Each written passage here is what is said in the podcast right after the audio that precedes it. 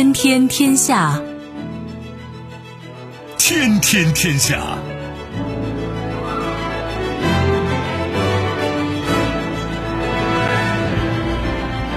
历史穿行者，新闻摆渡人。各位好，我是梦露。您正在选择收听的是《天天天下》，和我一起陪伴大家的还有本节目评论员重阳。世界纷繁复杂，新闻随时发生。今天的《天天天下》，您将听到：鹿死谁手？晋级第二轮的马克龙和勒庞正各自发力。咄咄逼人。美财长耶伦称，美国和盟国对破坏对俄制裁的国家不会无动于衷。实话实说。土耳其左翼党人士称，北约是恐怖组织。土耳其应该立刻离开北约。损失惨重，俄罗斯国防部证实，黑海舰队旗舰莫斯科号巡洋舰遭重创，起火致弹药殉爆，全舰撤离。收听我们的节目，您可以使用收音机，也可以使用手机，欢迎使用计时客户端，也可以选择蜻蜓 FM、企鹅 FM 或者是今日头条，搜索“天天天下”，可以收听节目回放以及其他的相关内容。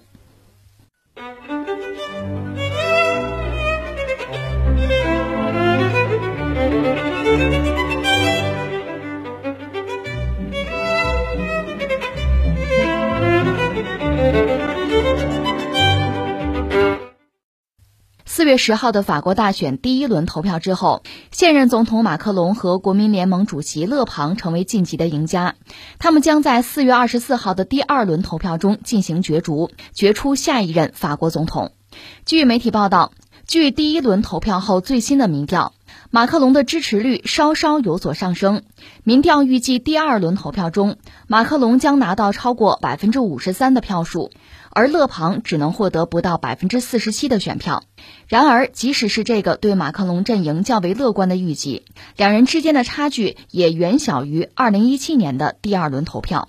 哎，关注一下法国大选，现在可没出来最后的结果。但是，正如我们前两天所说吧，第一轮投票，马克龙和勒庞胜出，这又回到了二零一七年那个格局，他们俩在争。看看第二轮投票鹿死谁手？一般说来呢，马克龙多多少少还占据了一点优势，但是勒庞呢，这个劣势并不大。像我们上次所说，呃，如果没有什么意外发生，一切四平八稳的话，可能马克龙胜出的几率还是要高一点。那勒庞也并非没有机会，是这么个状况。当然，目前我们看到整个西方世界，包括法国，包括欧洲一些国家，还是希望马克龙能够胜出，因为勒庞毕竟是极右啊，极右一旦上台。整个欧盟的格局、欧洲的格局、西方世界的格局，可能都会发生变化。更不要说勒庞和普京关系不错，所以按照美国一些媒体的渲染吧，如果勒庞要是赢得法国大选，等于说普京在欧洲赢了一个胜仗。我理解这本身就带有为马克龙助选的意思，这算不算干预法国的内政啊？法国大选吗？这我们打一个问号。但总的来说，大量的法国名流，比如说那个前总统萨科齐，那是明确表示我得投马克龙的票。还有像这个梅朗雄是支持马克龙的。梅朗雄，我多说一句，他是左翼啊。如果说是法国大选前三的话，那确实马克龙啊、勒庞还有梅朗雄三个人。但梅朗雄呢，确实是这个陪跑，一直是个陪跑的，他没机会上位。但是你要让他在马克龙和勒庞之间做选择的话，他左翼嘛，所以他宁可支持马克龙，也不会支持勒庞。说到马克龙呢，目前我们讲三点。第一点呢，好像他自己、他的团队，就竞选团队，还有法国很多媒体就认为他呀，他太不务正业了。加个引号，就是说，在这次法国大选之前呢，他把太多的精力投到了去斡旋俄乌冲突。你又不是一个世界总统，你是一法国总统，你折腾那玩意儿干嘛呀？就跑偏了，这是很多人对他的一个评论。当然，既然跑偏了，现在就拉回来呀，把全部的精力用到大选上啊，这是一个。第二个。二零一七年，马克龙呢，当时光鲜亮丽小帅哥哈，而且当时讲的就是要改革，所以那个时候具有巨大的号召力和吸引力。那五年过去了，你嚷嚷的改革啊、创新，我们也知道是什么样了。这次再拿的这个政治纲领啊，在竞选上，你说有什么优势没有？不明显了，这是一个。第三呢，马克龙现在其实也念念不忘这个俄乌冲突、俄乌战争。一个说，要不我还去斡旋一下，啊，我可以再跑一趟。但是我不是去装样子，我是希望真抓实干，干点事儿哈。另外，他就明确的讲，呃，俄罗斯和乌克兰战争，俄罗斯打乌克兰嘛，这不能叫种族灭绝。为什么？俄乌是兄弟啊！啊，这句话倒是实话，都是斯拉夫人嘛。你要讲种族灭绝，这有点可笑。这是马克龙。翻回来，我们再说勒庞。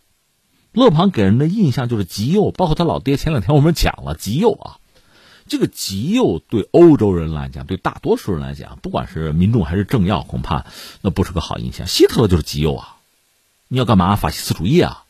加上他确实排外啊，退出欧盟什么的这一套，他以前的政治理念就是让很多人觉得这个女人不行，不能选啊，选她要出事儿。这是一个，那所以第二我们要说呢，这次你看大选，勒庞就改变了自己的战略，他这个极右的色彩其实已经很淡了，你可以说他这是一种实用主义，他现在讲的就是经济，因为法国现在公众这个经济压力比较大，法国经济不佳呀，全球经济也不振呢，所以我们就关注菜篮子呀，他有一系列的政策，一系列的纲领，都是围绕着啊法国的老百姓民生过得能好一点什么的，你比如减税。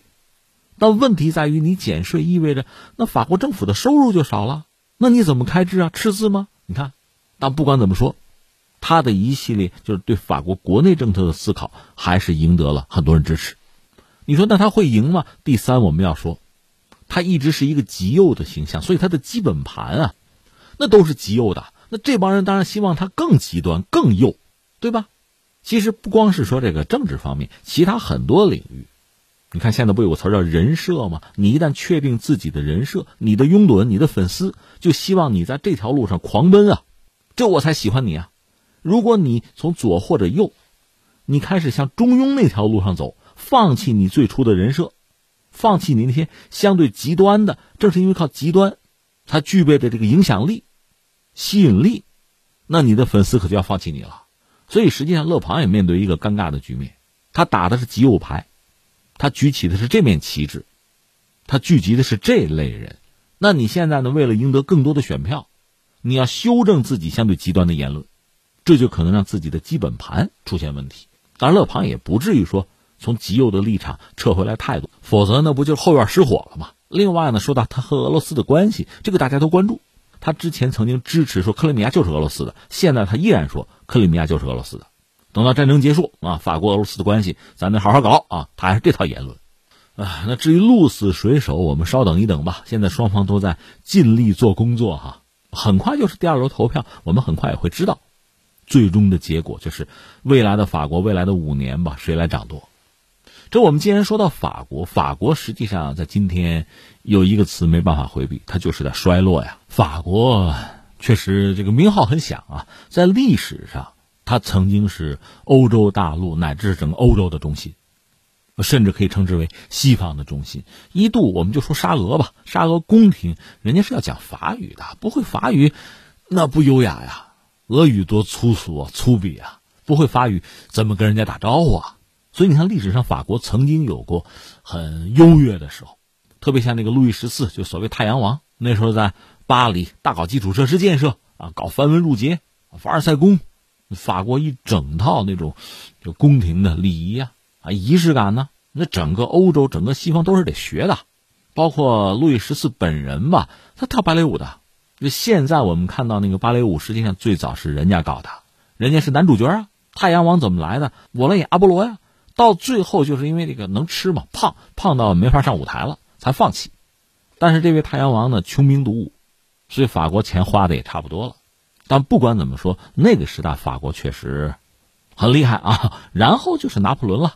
拿破仑的时代从一八零四年算起吧，到一八一五年这个阶段，就是法兰西第一帝国，他不是自己当皇帝了吗？拿破仑波拉巴呀，那个时候西方世界中心就是欧洲，就是在大陆，就是法国。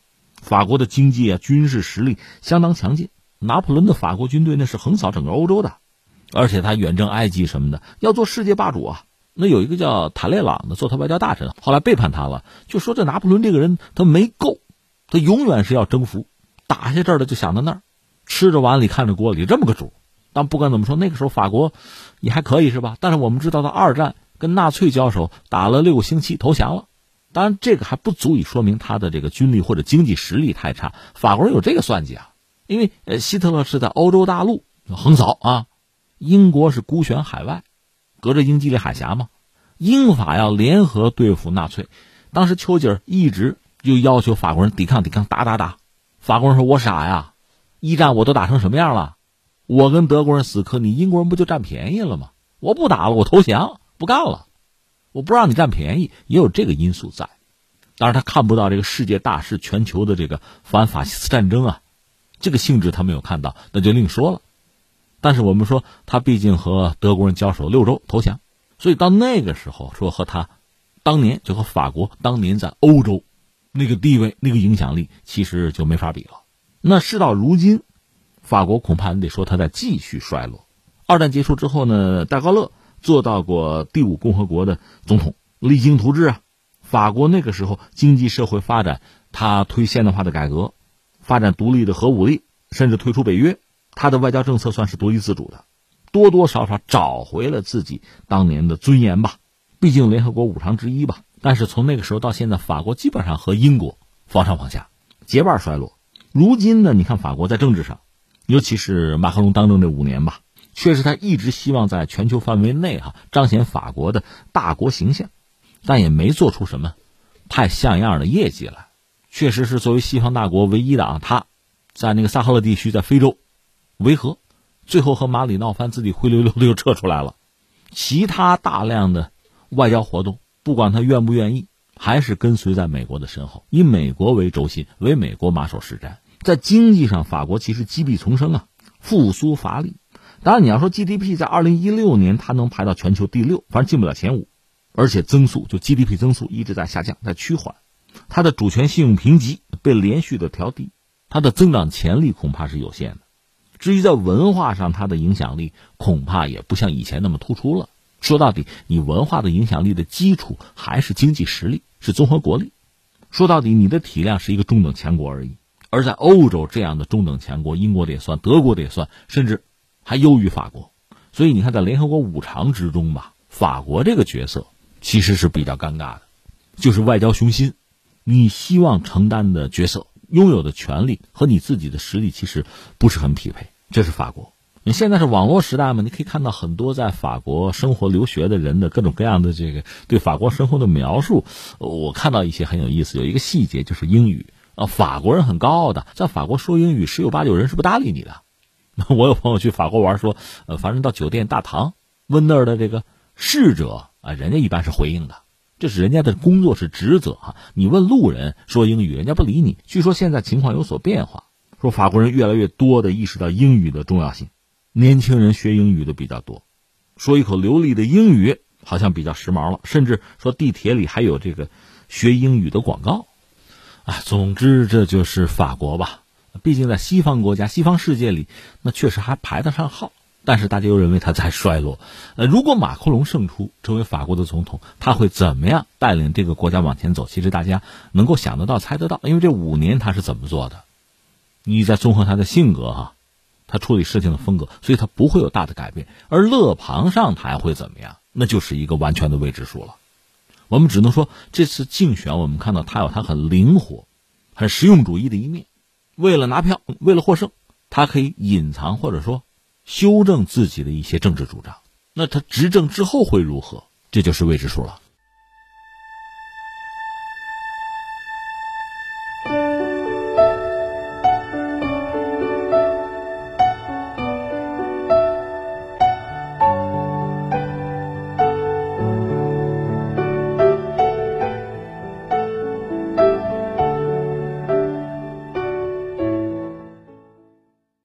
四月十三号，美国财政部长耶伦警告称，一些国家如果影响美国和盟国，对俄罗斯的制裁将面临其后果。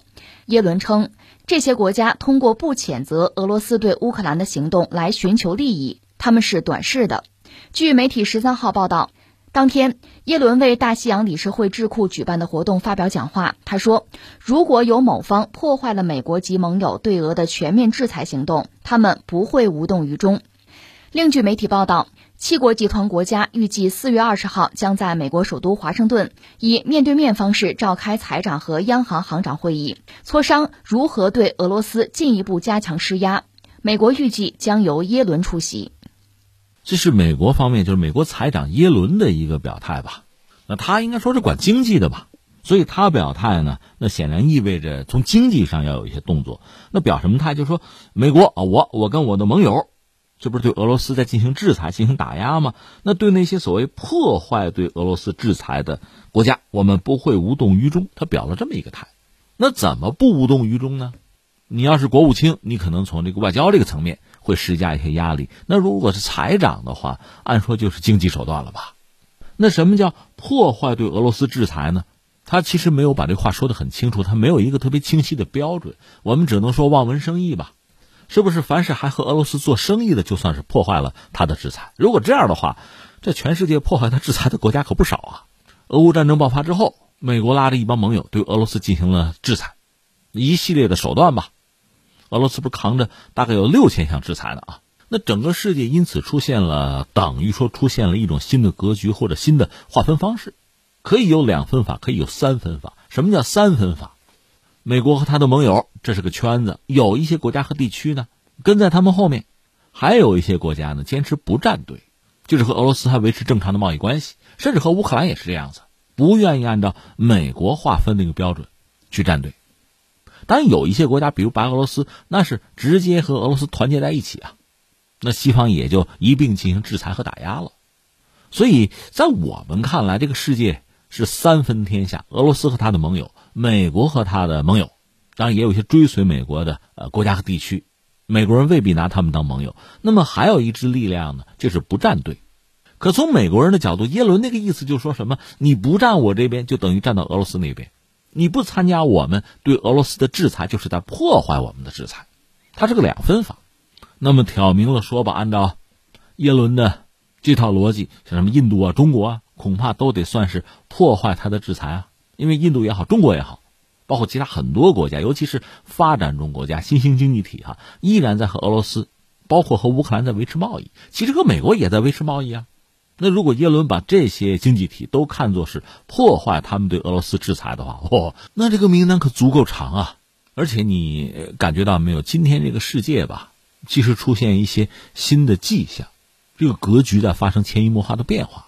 那我们可以提供几个观察问题的思路。一个是你记得拜登前段时间搞过一个所谓的民主峰会，他搞这个峰会呢，最后你看全球我们就说国家和地区有二百来个吧，二百个经济体吧，参加这个峰会的是在一百个以内，而这大几十个参加他峰会的国家和地区吧，有很多人和他们的想法不一样。比如说阿根廷那个总统费尔南德斯直接给拜登就上了一课，因为他对于民主这个理解和美国人就不一样。那全世界有一半以上的国家和地区是没有参加这个峰会，或者说他没有邀请参加峰会的。那翻回来，我们说俄罗斯，俄罗斯有一个黑名单吧，我们加个引号，就是说不友好国家的一个名单，就是美国、美国的盟友，包括紧随着西方对俄罗斯进行制裁和打压的这些国家和地区，被划作是叫不友好国家，有一个名单。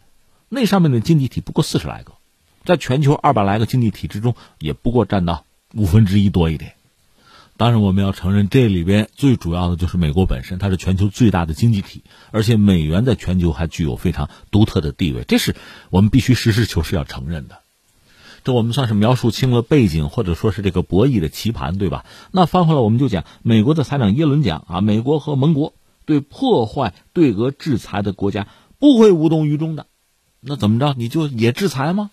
这个制裁，第一个显然是把相关的国家。刚才我们已经把这个格局画清楚了，你看它有多少国家，那你就把他们都划入到俄罗斯那个方向去，那这个力量对比可就发生变化了。如果按照我们比较善意的建议啊，这个世界是三分天下的话还好说，那你一定要两分啊，非敌即友，那你的敌人可多啊，你得有这个思想准备。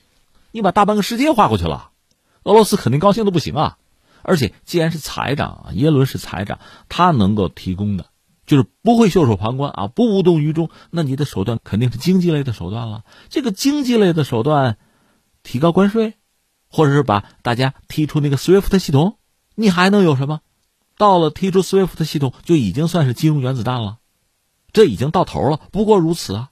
而且这些招式对俄罗斯已经使用过了，结果又怎么样呢？至于提高关税，那是特朗普的时候已经试过的招数啊。特朗普对中国也好。对其他贸易伙伴，甚至像欧盟，不都提过关税吗？到拜登上台之后，至少中国输美的很多产品，这不有什么豁免关税吗？因为说到底，你自己现在通胀高企啊，你提高中国输美产品的关税，美国消费者买单吗？你又找不到一个能替代中国的一个大的生产者，中国是全球最主要的一个生产者呀，你这自己跟自己过不去吗？而且就所谓豁免关税这个事儿，耶伦自己前段时间也提过呀，包括那个戴奇就是贸易代表，所以这次耶伦的这个我们姑且称之为威胁吧，让人觉得就就没什么意思了，颇有黔驴技穷之感，这是一个感慨啊。然后我想再说点什么呢？就是实际上真正破坏美国及其盟友，就是西方对俄罗斯制裁的啊，或者说这个制裁带来的最大的问题啊、麻烦啊，其实与他人无有。西方现在实际上坦率说，是自己在给自己挖坑啊，自己在毁自己祖宗的基业呀。宰卖爷田心不疼啊，我们看的都瞠目结舌。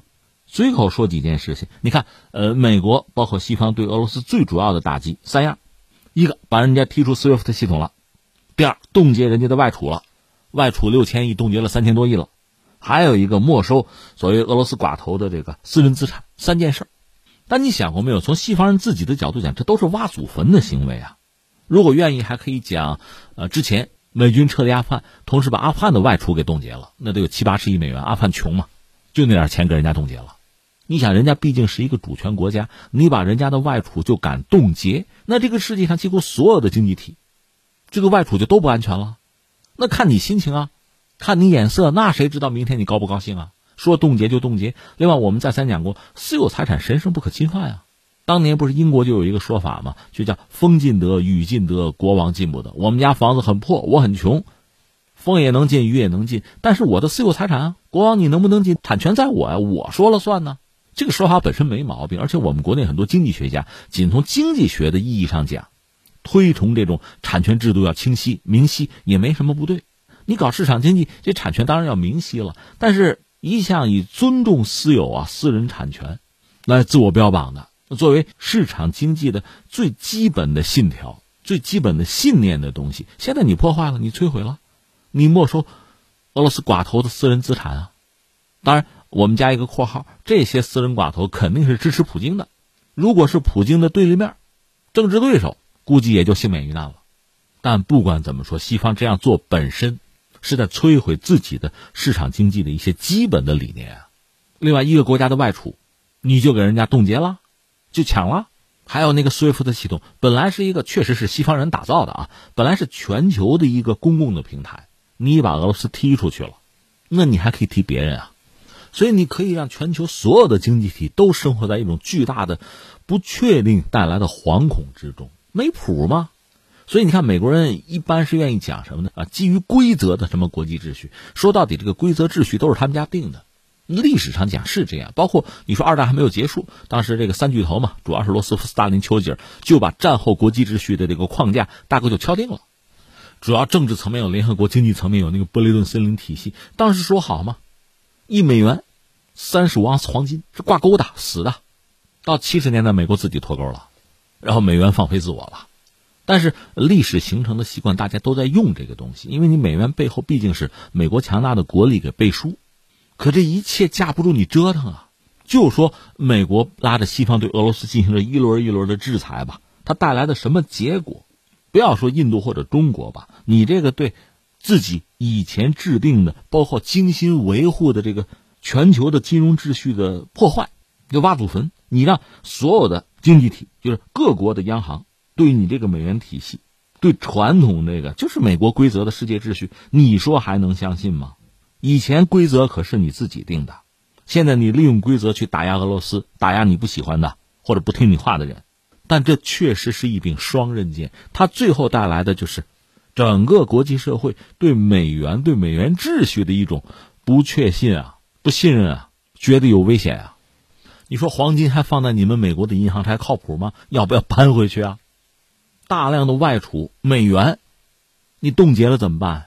要不要换点别的？另外，你说那个 SWIFT 系统，全球最主要的银行金融机构都在上面，你说把谁踢出去就踢出去。那你要把这个世界上大多数的金融机构、银行都踢出去，你说这个 SWIFT 系统还有用吗？刚才我们说俄罗斯划定的啊，这个不友好国家才四十多个，全球一共二百来个经济体，那剩下的一百五六十个，那等于说多多少少都没听美国的话，都没和西方站在一起。你有本事都踢出去，那个 SWIFT 系统作废、关停，不要了。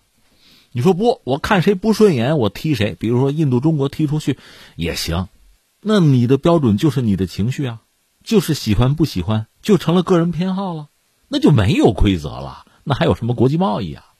所以我要说，耶伦的这种。居高临下的、威胁的、讹诈式的口吻，其实一个是大家可能都很熟悉，再就是已经没有什么意思了。它最后带来的结果恐怕就是一个大乱局。因为不管怎么说，我们要承认，就是美元今天在全球贸易之中还是起着非常重要的作用。或者我们就说到目前这个阶段，你说哪一种货币能够取代美元？卢布、欧元、人民币、英镑或者日元，别的什么其实都不行。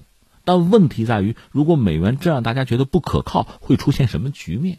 那就是比如说，俄罗斯和中国做生意，咱用卢布或者人民币来结算。如果觉得卢布不够坚挺，人民币可以啊。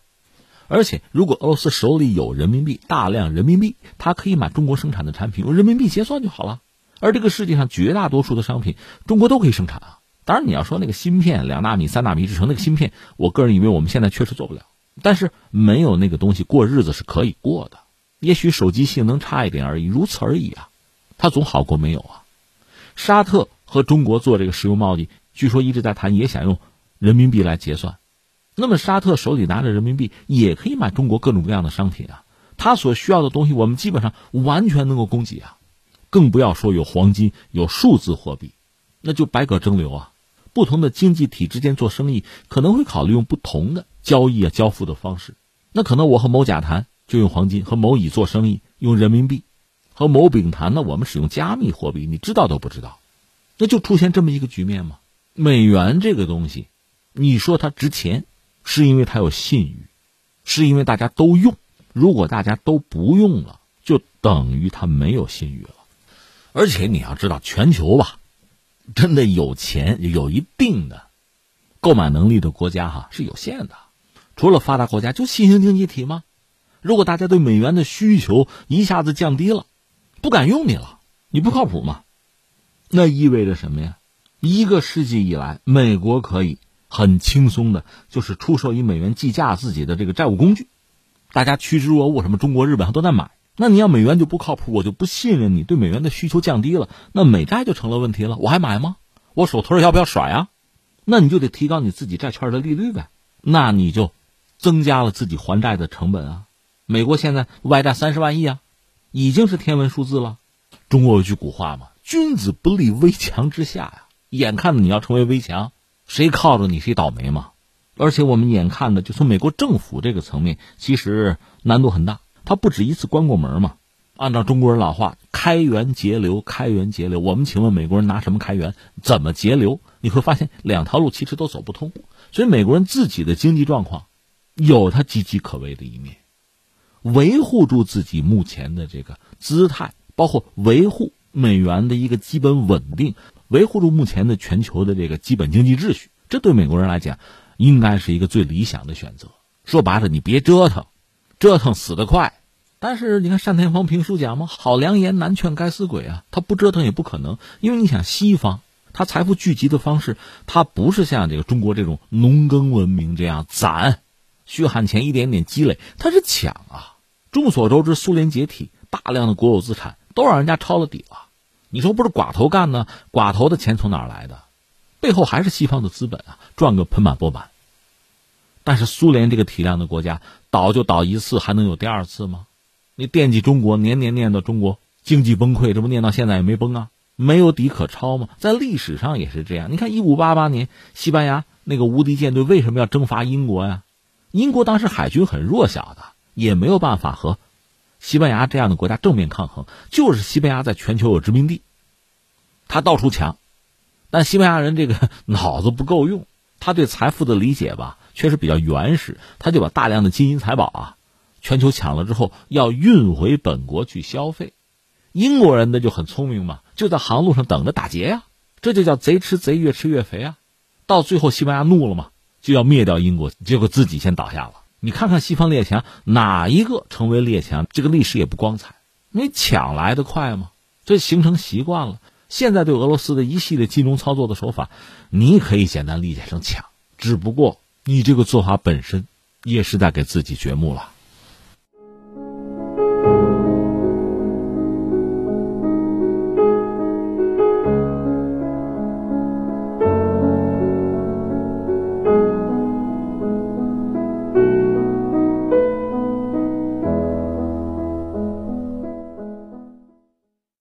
当地时间四月十二号，土耳其左翼党人士在接受采访时，用“恐怖组织”一词来形容北约，指出乌克兰危机的真正原因在于北约的扩张，希望土耳其立刻离开北约。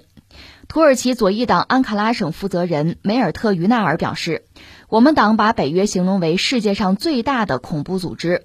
我们认为，北约这个战争组织至今存在的目的是为自己和盟友瓜分世界的利益。”特别是二十世纪五十年代以来，土耳其变得非常依赖美国和帝国主义国家。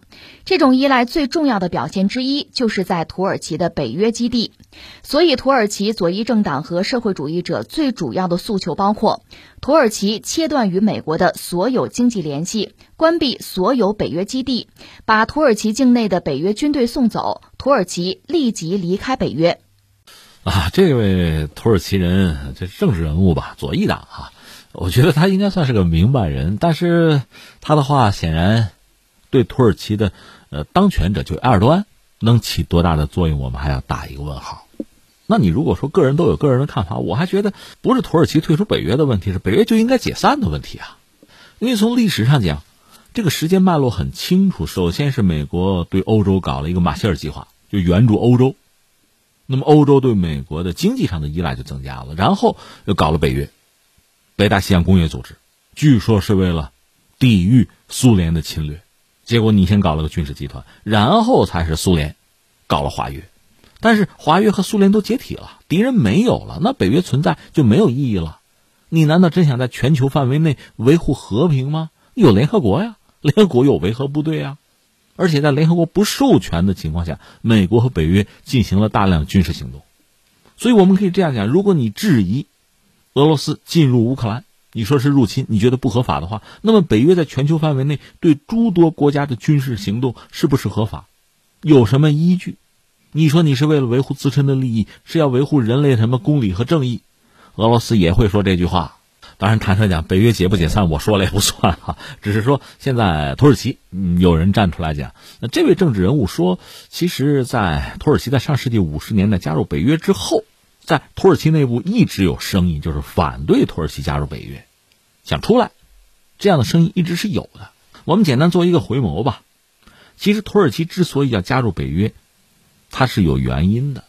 这个原因要在历史上去找。我们知道，就是当年沙俄和土耳其，还是奥斯曼土耳其啊，一直就有争斗。俄土战争打了有十次吧，特别是在十九世纪五六十年代的时候，那个俄土战争甚至把谁把英法卷入了克里木战争啊。最后，英法帮着土耳其打败了沙俄，那是因为他们认为，俄罗斯一旦打败土耳其，会威胁整个欧洲，是威胁到英法的利益的，所以他们才出兵。在克里木战争结束之后，他们又合伙到了中国，英法联军火烧圆明园嘛，那就是在克里木战争之后做的事情。那么一战、二战，土耳其这个角色其实很特殊。一战的时候，他站错队了，他跟德国站到一起去了，然后战败，奥斯曼土耳其也算是分崩离析。之后那个凯末尔，凯末尔被认为是现代土耳其之父啊，带领土耳其，那就得进行现代化呀。这个现代化，某种意义上讲就是西化。在二战的时候，他实际上和德国是眉来眼去，所以他也很担心苏联跟他算账。在二战结束以后，他觉得加入北约能够对抗可能到来的苏联对他的清算。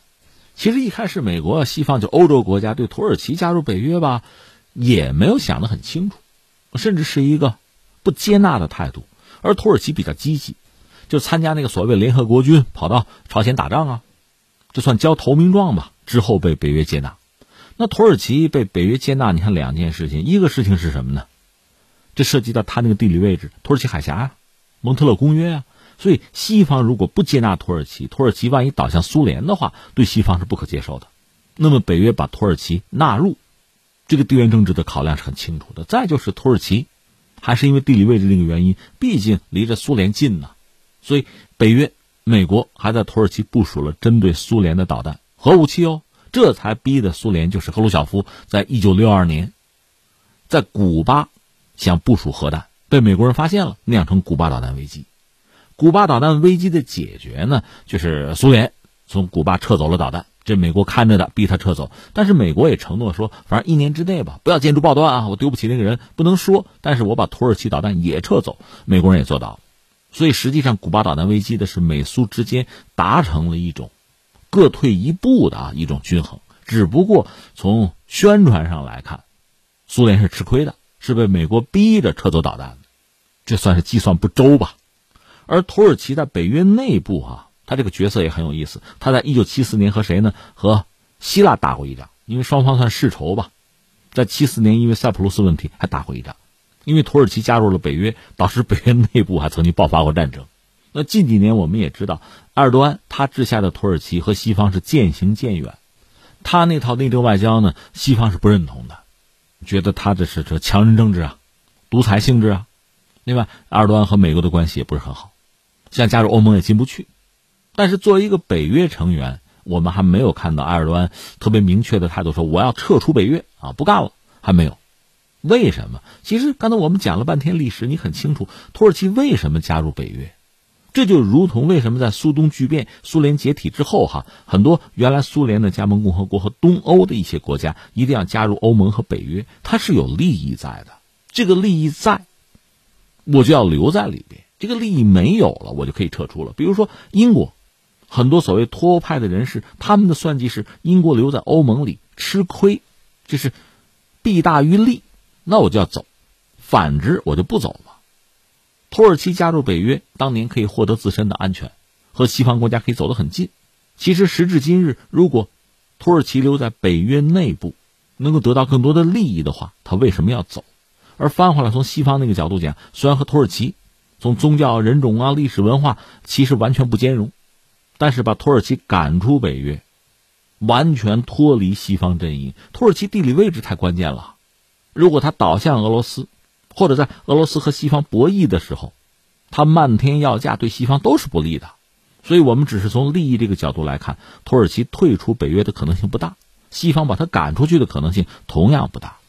但是呢，还回到刚才我那句话，真是天下熙熙，皆为利来；天下攘攘，皆为利往。这么多的国家加入北约，也包括欧盟啊。各有利益，各有算计。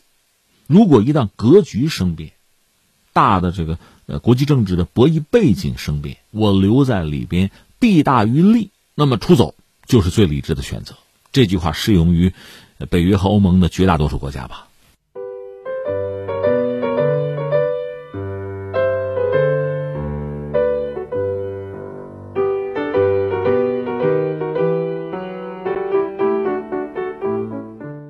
据媒体四月十四号消息，俄罗斯国防部称，黑海舰队旗舰莫斯科号导弹巡洋舰因火灾引发弹药殉爆遭重创，船员已全部撤离。俄国防部表示，火灾原因正在调查中。呃，这其实是一件大事儿，因为俄罗斯大型舰只很少，而这条船就是莫斯科号，遭遇不测，这显然对俄罗斯来讲是一个重大的损失，重大的打击。那现在新闻讲是全舰官兵撤离哈，这个恐怕就是弃舰了，弃是放弃的弃，因为军舰在海上啊，船也是这个样子啊。如果真的发生了意外呢，会有一些专业的人员负责抢救，他们叫损管，损失的损，管理的管，损管，按我们中国话讲就是真正的逆行者呀，别人都撤，我们上。那这个船真的出了很大的问题，损管也解决不了。最后，舰长会下令说，全舰就就撤离，就弃舰，这军舰我们不要了，保人命要紧，大家都撤，损管也撤。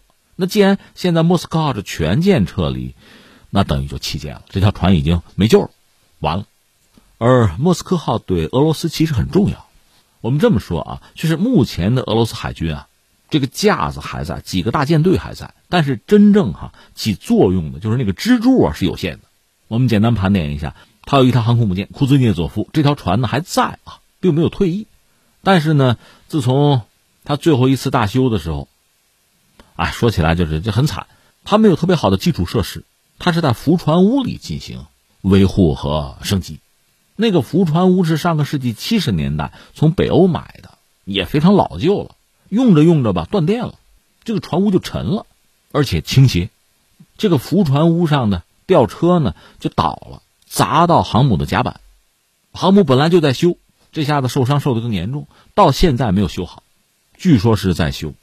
那是两年前吧，绍伊古去视察，很不满意，而且还发现了修这个船的资金啊被贪污，有这个状况。然后这船就没有下文了。它还有一条彼得大帝号导弹巡洋舰，也在大修之中。这级别的叫基洛夫级核动力巡洋舰哈，其他几条船就没有很像样的动态了。然后就排到这个光荣级导弹巡洋舰，它是常规动力的。你看啊，呃，航母、呃，核巡洋舰都不能出海。现在哈，俄罗斯海军最大的舰船就是这个光荣级，就是万吨级啊导弹巡洋舰。它其实比我们那个零五五啊还要稍小一点点吧，差不多。这是俄罗斯目前最大的，也是最精锐的战舰了，也是俄罗斯海军的。最主要的作战力量，它的外形其实特别容易辨认。它这个船啊，就前半部分两舷呢，各装备了四座双联装的导弹发射器，那个圆筒啊，十六个，非常壮观，很好认。首舰叫光荣号，苏联解体后改名莫斯科号，拿首都啊命名啊。那这条船沉没，那当然让人很痛心了，这恐怕是俄罗斯民众也很难接受的。那光荣级导弹巡洋舰计划是造四艘。第一艘是一九八二年，就这条船一九八二年服役，第四艘就没有造完，到现在还在乌克兰呢。这船都是在乌克兰造的，因为当年乌克兰是苏联很重要的舰船生产的基地啊。造出来的是三条，中国人比较熟悉的呢，应该是瓦兰格号，太平洋舰队旗舰，和我们的海军也联合演练过。其实前一阵儿呢，就是为了提防北约，提防美国的这个航母打击群。俄罗斯呢，把三条光荣级集中在一起，就在黑海啊，要形成对西方的威慑。哪儿想到现在这条船就这样了，那么就剩下两条光荣级了，这真是非常悲惨的一个消息。这是我们说清楚，这个船对他们来讲很重要啊。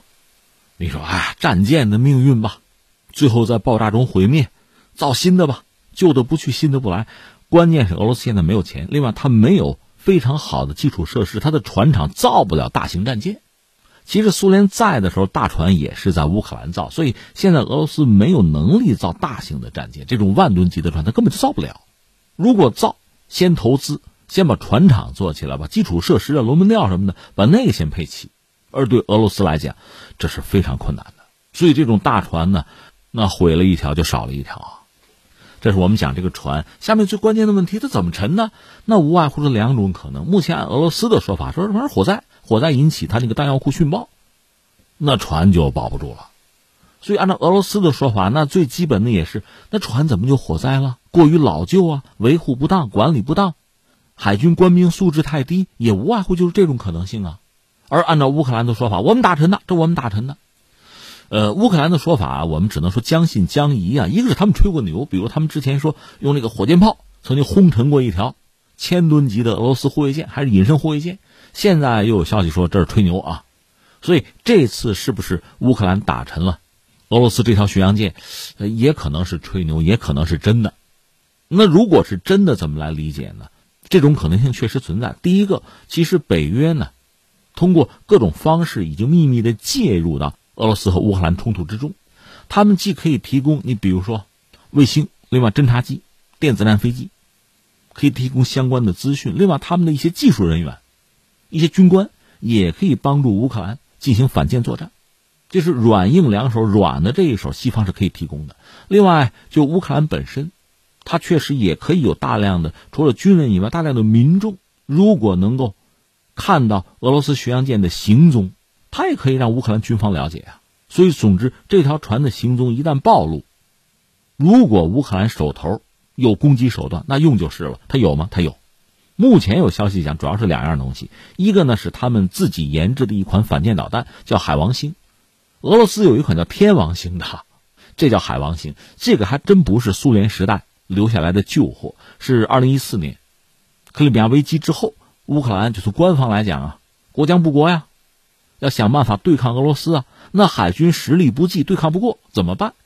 就是把宝压到反舰导弹的研制上。其实这款叫海王星啊，这导弹，据我所知性能也很一般，它是亚音速的，射程就是将近三百公里那个样子吧，没什么独特之处。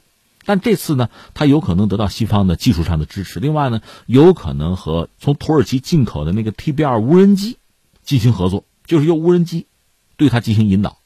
如果这事儿是真的话，那就成为这个历史上海战史上第一次用无人机引导反舰导弹进行对大型目标的攻击，而且成功。说起来很感慨，一九八二年，英国阿根廷打过一场马尔维纳斯海战，当时阿根廷人用法国的超级军旗式战斗机搭载那个飞鱼反舰导弹，成功的打沉了英国的多个海上目标。那这次呢是无人机引导亚音速的反舰导弹。攻击万吨级巡洋舰成功，这是可以写入海军史的。当然，是不是真实状况是这样，我们还不知道，需要更多的信息，然后才能确认。那第三，我想说什么呢？把俄罗斯这个船先放在这儿哈，说说我们自己的事儿。二零一四年一月十五号，习近平总书记主持召开了中央国家安全委员会的第一次会议，他本人呢是国安委的主席，在这个会议上呢。他提出要坚持总体国家安全观，走出一条中国特色的国家安全道路。他首次提出了总体国家安全观，首次系统的提出了十一种安全，就国家安全啊，他提出来十一种。二零二一年的四月十四号，总体国家安全观研究中心挂牌成立。就我们说到四月十五号呢，是国家安全日，一个国家的安全啊，方方面面。我们能够想到的，比如一个国家的什么政治安全、经济安全呀，什么军事安全啊，我们可以想到很多。但实际上还有很多，我们也许未必就意识得到。但我们必须要做到什么呀？居安思危啊！不能说战争已经爆发了，我们还懵懵懂懂。这说到俄罗斯乌克兰的战争，有一个新闻把我给看的真是哭笑不得。就是乌克兰，我们在这不必说。孰是孰非，谁对谁错？不说这个啊，我们讲乌克兰军方曾经把这个火箭炮藏在超市里，这显然是秘密武器啊，准备对俄罗斯的军队发起致命一击的，这是个秘密行动。但是偏偏有一个乌克兰的网民看到了，拿手机拍下来传到 TikTok 上，他可能是想做网红，想赚流量。但是你想，没几分钟，俄军的导弹就打过来了，把这个超市就连锅端了。你想炸弹不长眼啊？周边有没有民居啊？会不会有老百姓伤亡啊？这都不好说了。据说乌军气急败坏，把这网红拳打脚踢，压到 TikTok 上道歉，有这么一出。一个老百姓，自己的国家在战争状态，我们也不好做什么是非的判断了。你说你是选择保家卫国呀，还是选择事不关己啊？但如果你不选择倾向于对手哈，总不至于把己方的情报泄露出去吧？关键是他做到了，他成功了。我想说的是，我们总不能等到战争来临，炸弹在身边爆炸，才意识到国家安全是一个严肃的话题。甚至，当对方军队打过来的时候，我们还不明就里，还在做网红刷存在感吧？而刚才我们讲的俄罗斯这条巡洋舰是以首都的名字来命名，不管它是被乌克兰导弹打沉，还是因为自己啊运行不善，起火爆炸，恐怕都难以向自己的民众交代。这对民心士气肯定是一个巨大的打击啊！而如果他是在作战状态下，在战争中遭到损失，也还罢了。如果是由于比如己方的民众出于类似刚才我们讲那个乌克兰网红的那种动机，暴露了自己的位置，最终遭到打击，如果是这样的话，那真是还是无言以对了。所以你看，这个新闻摆在这儿，以俄罗斯首都命名的一条俄罗斯海军最重要的战舰，因为它能动的大船不多啊。就这样毁灭了俄罗斯海军。俄罗斯怎么来看待这个事情？怎么应对？放在一边。也许战争结束，俄罗斯不得不重建自己的海军，他会选择什么渠道，或者干脆找国外的朋友帮忙，那是另外的事情。而现在我们说，随着我们中国的就国家安全日的到来，每一个中国公民，我们的每一个听众朋友，确实应该树立一个大国的国民意识，一个大国的国家安全意识，看看我们的邻居。看看战火之中的这个世界，当知和平的可贵，当知维护这种可贵的和平是需要实力的，也是需要我们每个人有足够的国家安全意识和对这个国家的忠诚的。